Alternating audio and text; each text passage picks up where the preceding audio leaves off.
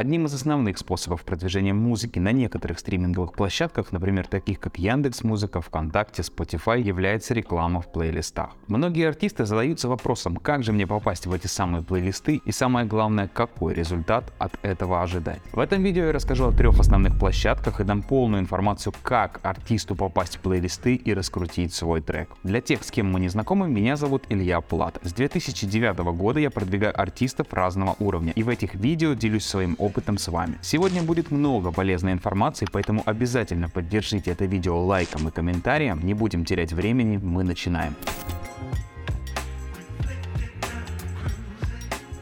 Плейлисты бывают двух типов. Редакторские, их курируют и обновляют модераторы стриминговых сервисов, и пользовательские, которые создаются, наполняются и продвигаются обычными слушателями. Попасть в редакторские плейлисты может каждый артист. Для этого нужно отгрузить свой трек и сделать питчинг. Сделать это можно двумя способами. Либо самостоятельно там, где это возможно, либо через лейбл или издательство, предоставив всю необходимую информацию и маркетинг-план по продвижению релиза. Второй вариант более эффективен и шансы попасть в плейлисты будут более высокими. Но для тех, кто издает треки через агрегаторов, подойдет и первый способ. Пользовательские плейлисты, как я говорил ранее, создаются обычными слушателями. Попасть в них можно как платно, так и бесплатно, договорившись о размещении с их создателем.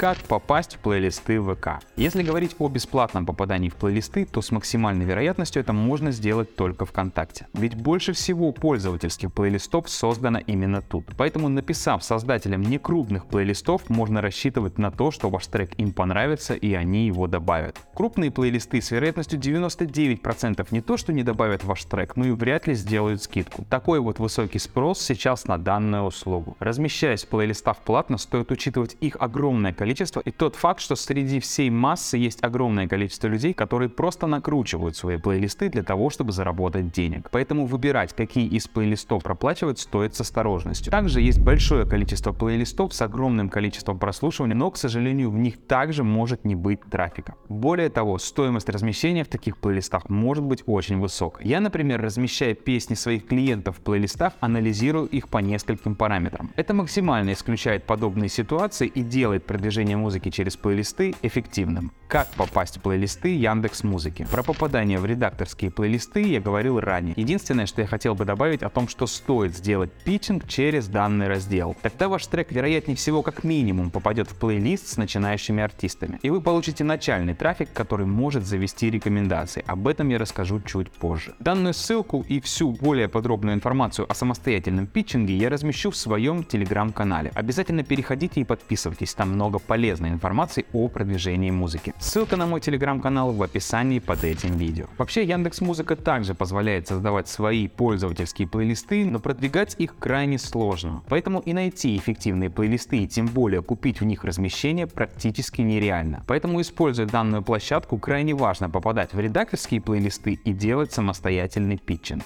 Как попасть в плейлисты Spotify? Попасть в редакторские плейлисты Spotify можно так же, как и во все остальные. А вот в пользовательский также платно, как и в ВК. Бесплатного здесь, к сожалению, никто не разместит, так как плейлистов Spotify не так много, как в ВК, но в разы больше, чем в Яндексе. И самое главное, они более раскручены и дают неплохой трафик, что в Spotify на вес золота. Зачем же артистам попадать в плейлисты? Во-первых, это самый чистый и целевой трафик слушателей. Люди приходят в плейлисты с желанием послушать музыку и получают музыку. Отсюда максимальная вовлеченность. Но главное преимущество плейлистов на всех площадках это попадание в рекомендации. ВКонтакте, Яндекс Музыка, Spotify, прежде чем продвигать трек в рекомендации, анализируют то, как его слушают и кому он может быть потенциально интересен. А для этого нужно задать начальную динамику и делать это всеми возможными способами, включая плейлисты плейлисты. Тем более, что для некоторых площадок плейлисты это единственная возможность продвигать трек. Если вам потребуется качественное продвижение через плейлисты или другие эффективные каналы продвижения, обращайтесь, буду рад помочь. Также не забывайте подписываться на мой телеграм-канал. Все полезные ссылки я оставлю в описании. Понравилось это видео? Поддержите его лайком и комментарием, а мой канал подпиской. На сегодня это все. До скорого.